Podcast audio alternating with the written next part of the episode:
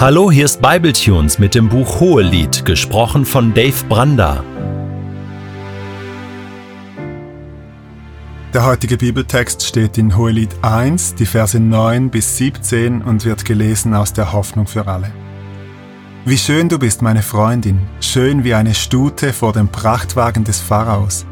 Deine Wangen sind von Ohrringen umrahmt, deinen Hals schmückt eine Kette. Doch ich will dir noch mehr geben, ein Geschmeide aus Gold sollst du haben und Perlen um den Hals in Silber gefasst.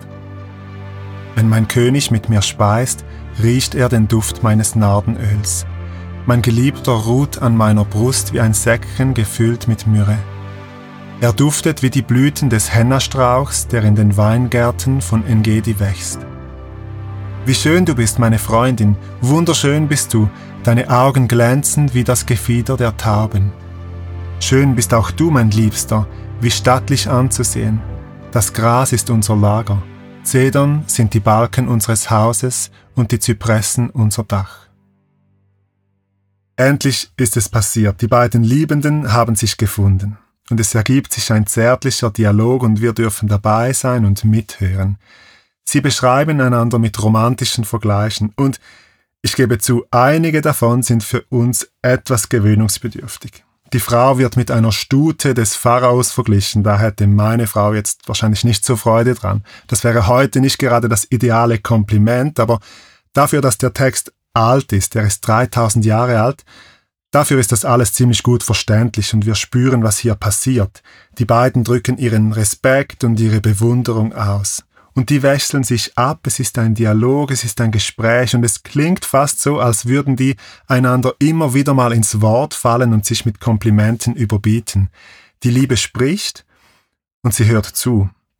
Und dann spricht sie wieder und dann hört sie wieder zu. Das wäre etwas, was wir in unsere Beziehung zu Gott integrieren sollten.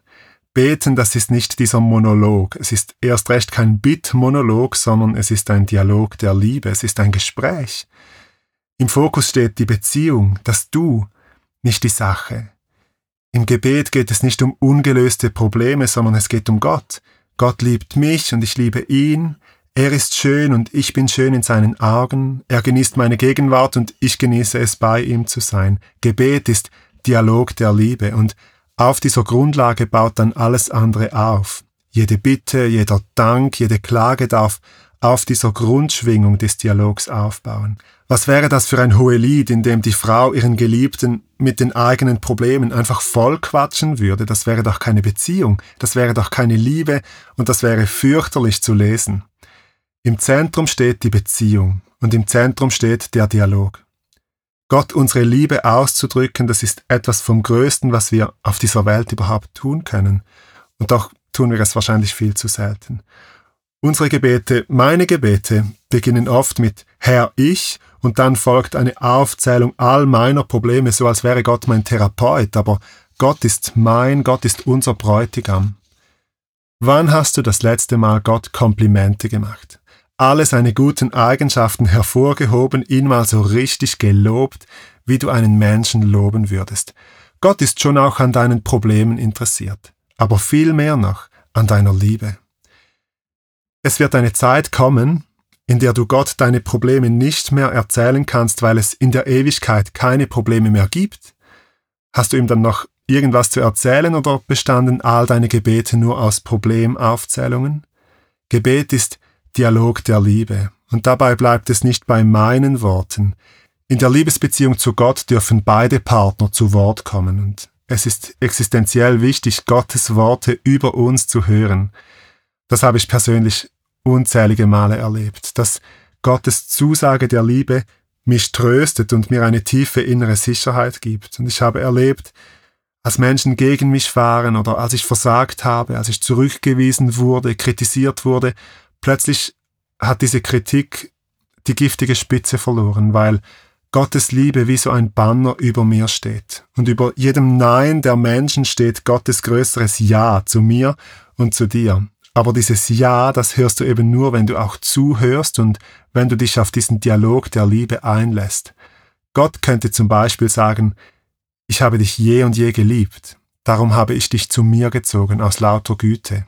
Aus Jeremia 31, Vers 3 oder Ich habe euch lieb, spricht der Herr aus Malachi 1, Vers 2 oder Wenn Gott für uns ist, wer kann gegen uns sein? Aus Römer 8, Vers 31 oder Der Herr, dein Gott, ist in deiner Mitte, ein Held, der rettet, er freut sich über dich in Fröhlichkeit, er schweigt in seiner Liebe, er jauchzt über dich mit Jubel. Aus Zephania 3, Vers 17. Das alles könntest du hören, wenn du zuhörst. Dieser Dialog der Liebe will gepflegt werden, nicht nur in einer Liebesbeziehung zweier Menschen, sondern auch in der Beziehung zu Gott kann es geschehen, dass unsere Liebe verstummt, dass der Dialog aufhört, dass die Liebe keine Worte mehr findet und dass sie sprachlos wird.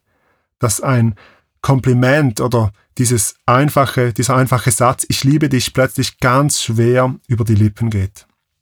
Vielleicht steht eine Enttäuschung im Raum oder vielleicht hast du dich schleichend von deinem Gegenüber entfernt und entfremdet. Aber was ich so schön finde in der Beziehung zu Gott, Gott ist sich nicht zu schade, das erste Wort wieder zu suchen, auszusprechen und den Dialog wieder aufzunehmen, weil seine Liebe zu uns nicht verstummt. Seine Worte starten diesen Kreislauf der Liebe wieder, der vielleicht zum Stillstand gekommen ist. Seine Liebe kann die Liebe in uns wieder neu wecken, aber dafür müssen wir hinhören und seinen Worten Raum geben. Nimm doch mal diese drei einfachen Worte mit in den Alltag und nimm sie als Worte, die Gott selbst über dir spricht. Du bist schön.